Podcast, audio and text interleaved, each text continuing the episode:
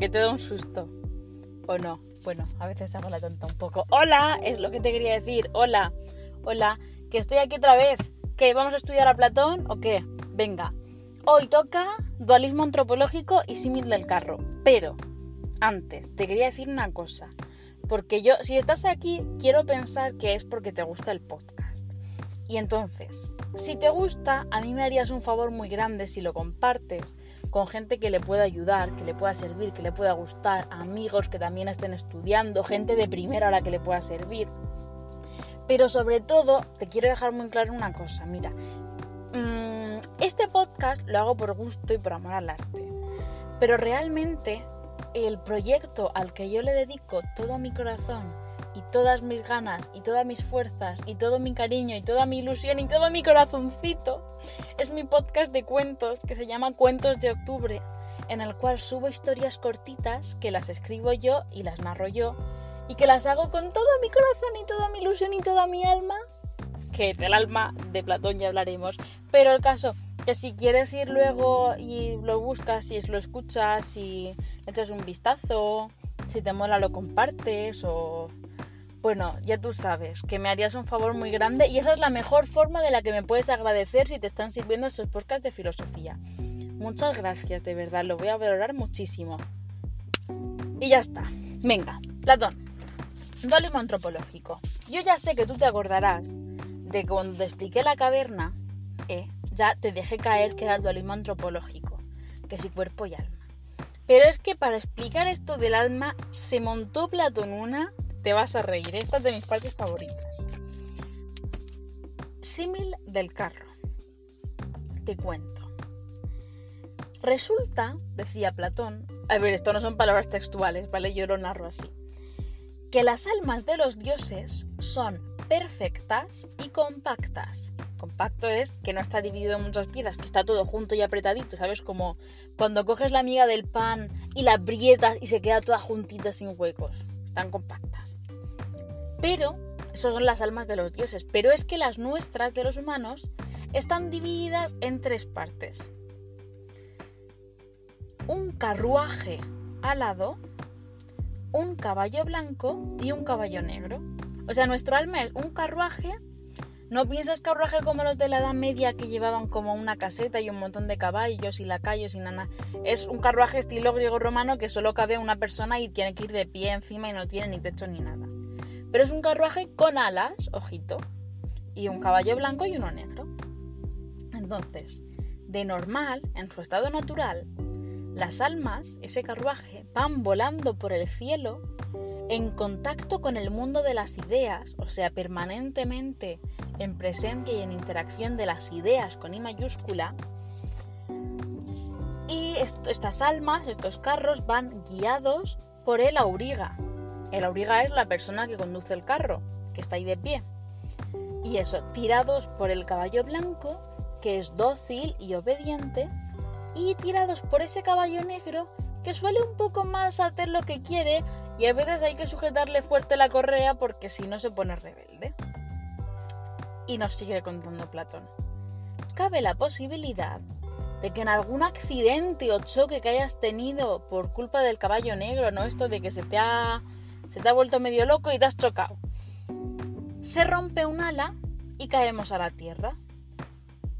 Así, nuestro alma queda atrapada en un cuerpo, en el cuerpo con el cual me estás escuchando ahora mismo, donde ya no ve las ideas que antes veía.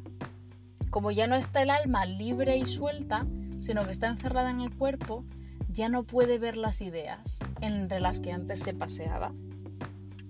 Además, fíjate, tal golpe se ha dado al caer que ya casi ni recuerda nada de lo que había visto. O sea, no es que ya no pueda ver las ideas, es que prácticamente ni se acuerda de haberlas visto. Como que se ha reseteado. Y aquí entra una cosa muy importante. Es la teoría de la reminiscencia, también conocida como teoría de la anamnesis. ¿Qué dice esta teoría de Platón? Dice que para que el alma se cure y pueda volver al cielo a volar, hay que cuidarla bien. ¿Y cómo cuidamos el alma? Para que pueda trascender nuestro cuerpo y volver a ese lugar superior que le corresponde porque las almas están hechas para estar ahí. Pues estos cuidados son la dialéctica. ¿A que te acuerdas de lo que era la dialéctica? Que sí, que te lo dije hace un par de episodios. La dialéctica es el método este de Platón, que consiste en utilizar primero la ironía para hacer que el interlocutor se dé cuenta de que no tiene claro la respuesta a X pregunta, para que después se dé cuenta de su ignorancia y para después, mediante preguntas, poder hacerle encontrar sus propias respuestas. Lo estoy resumiendo muy rápido, pero es que ya lo expliqué bien en su día. Pues eso, mediante la dialéctica se cura el alma, se cuida para que pueda volver a, volar como le corresponde. Y esto insiste también, ¿os acordáis que os dije que la segunda parte de la dialéctica es la mayéutica, que es eso de hacer preguntas, no desvelar la respuesta, sino hacer preguntas para que la otra persona se dé cuenta de que siempre ha sabido la respuesta. Que la mayéutica es como lo que hacen las matronas cuando ayudan a una madre a dar a luz. La matrona no te pone al hijo, la matrona te ayuda a sacarlo, pero el hijo tú ya lo tenías dentro. Pues eso tiene mucho que ver con esta teoría de la reminiscencia o de la anamnesis.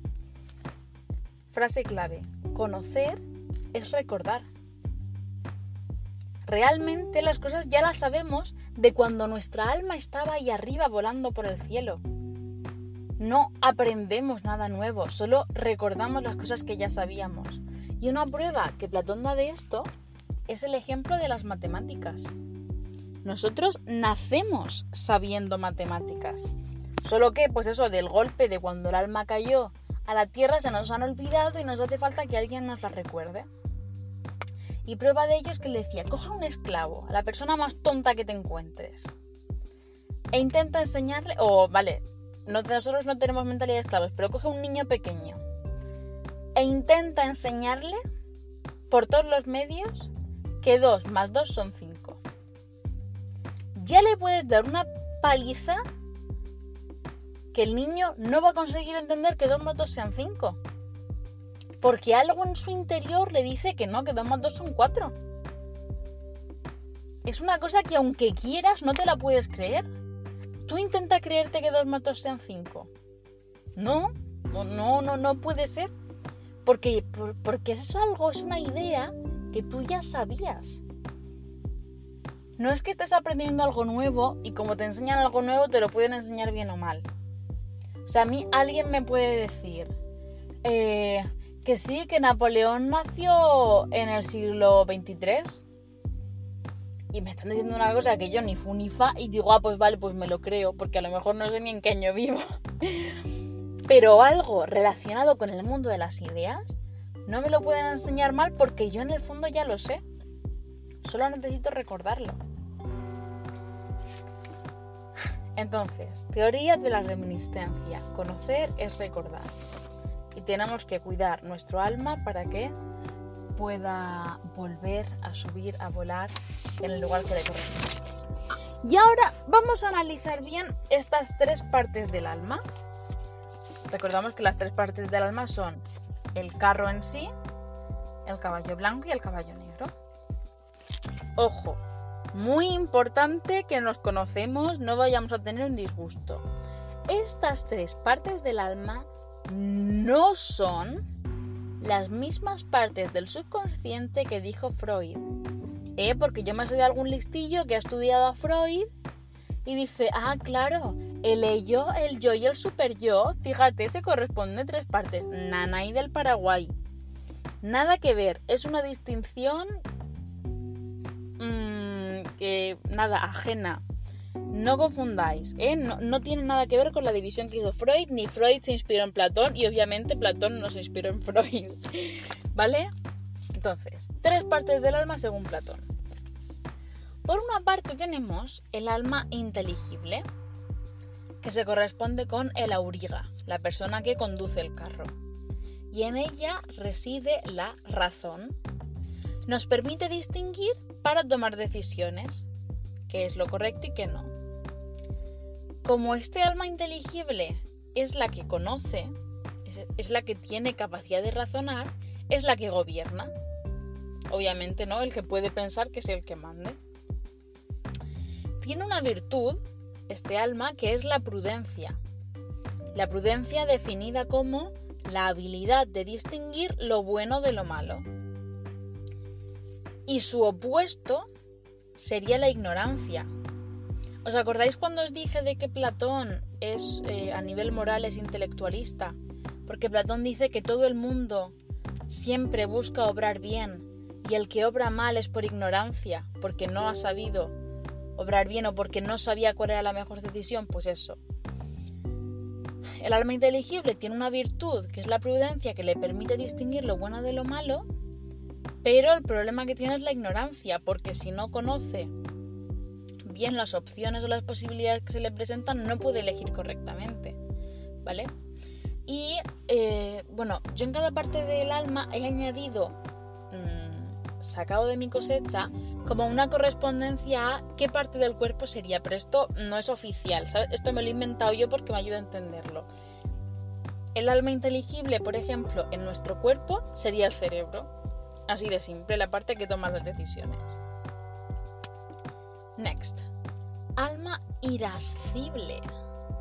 Eh, no sé qué nivel de vocabulario de lengua tienes, pero irascible es un adjetivo que significa que tiene la capacidad de sentir ira con facilidad, que se enfada eh, fácilmente. Y yo leí esto y dije, hmm, ¿qué será esto? Pues es el caballo blanco. Es el caballo blanco porque en ella reside, en este alma irascible, reside la voluntad. Y dirás, voluntad, ira, ¿qué tienen que ver? Y dice, sí, voluntad es la capacidad de enfadarse cuando sea necesario para hacer lo que hay que hacer. Eso es la voluntad. Por eso, para que te acuerdes de que el tema irascible es que va por ahí. Y este caballo blanco, este alma irascible, hace realidad lo que ordena la razón. O sea, el auriga, el que conduce el caballo, el cerebro es el que manda, y el alma irascible ejecuta, obedece. Precisamente por eso su virtud es la fortaleza, para imponerse si es necesario. ¿Y su opuesto qué es? La flaqueza, la debilidad, tanto de cuerpo como de espíritu. Esto ahora lo explico, ¿vale? En nuestro cuerpo el arma elascible, según me he inventado yo, correspondería con los brazos. O sea, el cerebro manda, el auriga manda, el alma inteligible manda y los brazos responden, el caballo blanco responde, el alma irascible responde. ¿Lo entiendes? Simplemente se dedica como un buen soldado a ejecutar órdenes. Hmm, qué gracioso esto que he dicho del soldado. en otro episodio verás que tiene que ver el caballo blanco con los soldados. Bueno, lo que he dicho de que su opuesto es la flaqueza, la debilidad tanto de cuerpo como de espíritu.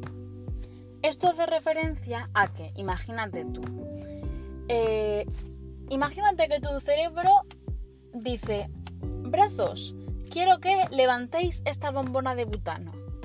Y tú tienes los brazos flojos. Pues entonces tus brazos no pueden ejecutar la orden que ha dicho el cerebro porque no tienen fortaleza. A eso nos referimos con que la virtud del alma irascible es la fortaleza para obedecer las órdenes del alma inteligible, pero su puesto es la flaqueza, la debilidad, porque si es débil no puede hacer su función pero también es la debilidad de espíritu, porque imagínate que tu cerebro, o sea, tu alma inteligible, o sea, es la auriga del carro, dice, vamos a madrugar el sábado. Y vale, pero si tú tienes debilidad de espíritu y el sábado suena la alarma a las 7 para ponerte a estudiar y no te levantas porque no tienes un espíritu fuerte, el alma irascible no puede hacer su trabajo porque su trabajo es obedecer lo que dice el alma inteligible. Pero si no hay fortaleza, pues ella pues no puede, no puede. Espero que lo hayas entendido. Y en tercer lugar nos queda el caballo negro, que es el alma concupiscible. Concupiscible, concupiscible. Palabra rara, ahora lo explico, ¿vale?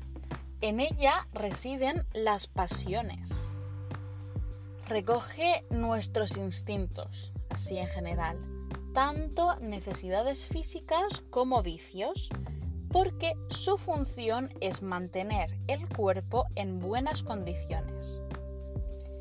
A ver, concupiscible no suena esa palabra un poco a cupido, concupiscible, cupi. Os digo, es que yo soy de letras, ¿vale? Y en latín nos han enseñado que el adjetivo cupidus indica como deseoso de hacer algo, ¿vale? El alma concupiscible se llama así porque ese cupis eh, expresa el, deseo irrefrenable de hacer algo, ¿vale? Esa pasión desmedida, que representa también, pues, Cupido como dios del amor o dios como de las obsesiones irrefrenadas respecto a alguien o a algo. Por eso os digo, en el alma concupiscible están las pasiones, los instintos, los... Eso, eso que te puede la ansia, ¿vale? Eh, pero no necesariamente en mal sentido, ya os digo, su función es mantener el cuerpo en buenas condiciones. el, alma concupiscible eh, es cuando llevas tres horas estudiando y no te has bebido ni un triste vaso de agua y se te seca la garganta y dices, venga, maricarme, levanta y bebe agua. ¿Vale? O cuando tienes hambre hace que te gruñe el estómago, ven a Mari acuérdate de comer, que tienes que alimentar el cuerpo, que lo tengas bonito. Es algo necesario, ¿sabes? Que a veces se ponen las pasiones como ahí lo peor. No, no, no, es que las pasiones, el cuerpo tiene sus pasiones biológicas, ¿vale? Entonces, su virtud es la templanza. Templanza templanza entendida como la capacidad de someterse al dictado de la razón. Es decir, saber que me muero de ganas de tirarme un eructo, sí. Estoy a mitad de clase y no debería tomarme el eructo, también. ¿Sabes? Sí, es hay que obedecer a los instintos, pero tiene la virtud de saber cuándo hay que refrenar los instintos y cuándo hay que dejarlos que actúen. Porque si nunca dejo ningún instinto y mi instinto me está diciendo tienes que ir al aseo y yo digo no, no, no, que hay que refrenar los instintos, que los instintos son malos, ¿qué hago? Me muevo encima, ¿vale? Entonces, el alma concupiscible, buena y necesaria porque los instintos los tenemos que dar una respuesta, pero su virtud es saber someter esos instintos al dictado de la razón y saber cuándo les puedes dar rienda suelta y cuándo no. Y entonces, ¿cuál es su opuesto? Gracias por preguntar pues es la concupiscencia desordenada. Es decir, darnos los gustos sin medida. Me apetece insultar, insulto, me apetece comer como, queda un trozo de pizza y yo no tengo hambre y estoy a reventar, pero veo que alguien le ha hecho el ojo y me lo cojo yo y me lo como aunque vomite porque es que me puede la ansia, eso es concupiscencia desordenada. Eh, en el cuerpo, yo, según mi esta equivalencia que yo he hecho, sería pues el estómago, es lo más fácil de entender. Bueno, iba a poner también los órganos reproductores, ¿sabes? En plan, es que eso es, es ese ansia que, te puede, esas ganas, esa pasión, ese... Oh, eso es. Em, que puede ser bueno, puede ser malo. Por eso le he puesto el estómago, porque órganos sexuales se suele entender como ansia mala. Pues yo lo pongo como bueno. Si tu estómago te dice que tienes hambre, obedécele y come, que no te quedes desnutrido. Pero también tienes que saber cuándo pararlo. ¿Entendéis? El alma concupiscible es ese caballo negro que, que el caballo es bueno y el caballo tira del carro, pero hay que saber controlarlo. El caballo solo con un carro no funcionaría. Nos hacen falta las pasiones, nos hace falta comer nos hace falta ir al aseo, pero con medida. Entonces, dos apuntes antes de terminar. Uno, la templanza, que es la virtud del alma concupiscible, es deudora de la fortaleza, que es la virtud del alma irascible. Es decir, el caballo negro necesita al caballo blanco para obedecer. ¿Vale? Si el caballo blanco no estuviera ahí vigilando al negro el negro pues se iría en plan a tomar rienda suelta, hacer lo que le dé la gana.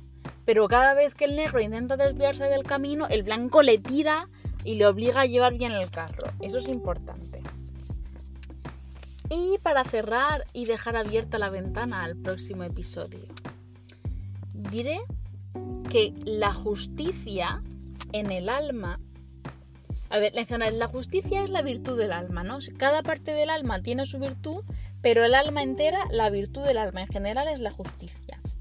Y la justicia en este contexto se define como la adecuación entre facultad y función. Facultad es lo que puedes hacer y función es lo que haces. Por ejemplo,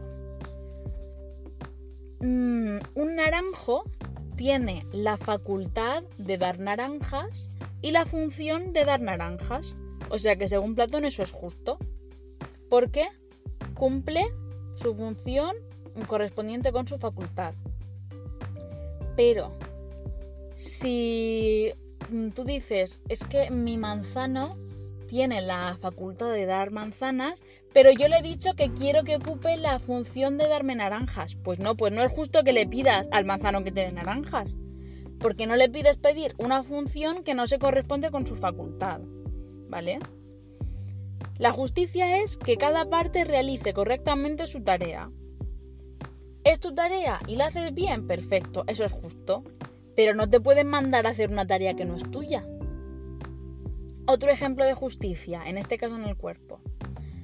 Mm, mis dientes mastican y mis manos agarran cosas.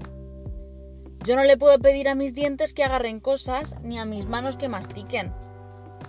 Sería injusto que yo me enfadara con mis manos porque no saben masticar, porque es que mis manos no están hechas para masticar. Bueno, lo de sujetar cosas con los dientes, si nos ponemos tiquismiquis... Pues, bueno, pero entendéis por dónde voy. A cada uno hay que pedirle lo que puede y lo que sabe. Eso es la justicia. Y vamos a cerrar con una frase bonita. La justicia es, en el alma, que gobierne la razón con ayuda de la voluntad, sometiendo a las pasiones. Lo traduzco. Que el camino que va a seguir todo el carro lo dicte el auriga, el conductor, con ayuda del caballo blanco, sometiendo al caballo negro. Eso es la justicia. ¿Y sabéis qué es lo que también es justo? Que me vaya yo a dormir, ¿eh? Que vaya. ¿Y sabéis qué también es justo? Que te escuches un cuento, que te lo has ganado, que llevas aquí ya 20 minutos pensando en almas y en platones. ¿Y sabes dónde puedes encontrar un cuento? en mi podcast Cuentos de Octubre. Yo te lo dejo caer. Y carga las pilas porque mañana nos toca la doctrina de la especialización funcional. ¿Te acuerdas cuando antes he comparado al caballo blanco con un soldado? Pues van por ahí los tiros. Nos vemos mañana. Hasta pronto.